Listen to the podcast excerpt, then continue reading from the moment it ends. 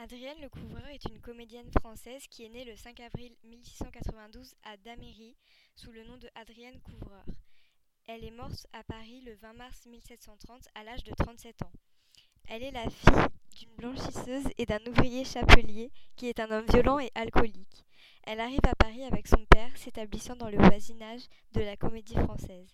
Après être confiée aux filles de l'instruction chrétienne, Adrienne Couvreur intègre une petite troupe de comédiens. Elle donne naissance à une petite fille du nom de Elisabeth Adrienne qui est baptisée le 3 septembre, 3 septembre 1710. Philippe Leroy est un officier de la, garnison qui est séduit par Adrienne. Il est le père d'Elisabeth Adrienne. Adrienne Lecouvreur se fait remarquer à la cour de l'hôtel de Souédac. À cette occasion, c'est à cette occasion que le doyen de la comédie française la remarque. Il lui donne ensuite des cours de diction et ajoute un article à son patronyme qui devient donc le couvreur. Elle entre dans la troupe de la Comédie Française le 14 mars 1717 en interprétant dans Mitrate de Jean Racine. En 1730, sa santé se dégrade fortement. Elle s'évanouit lors d'une représentation.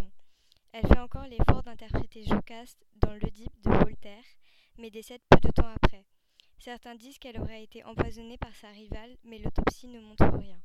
L'Église refuse l'enterrement chrétien. Elle se fait donc enterrer clandestinement à Paris près de la Seine.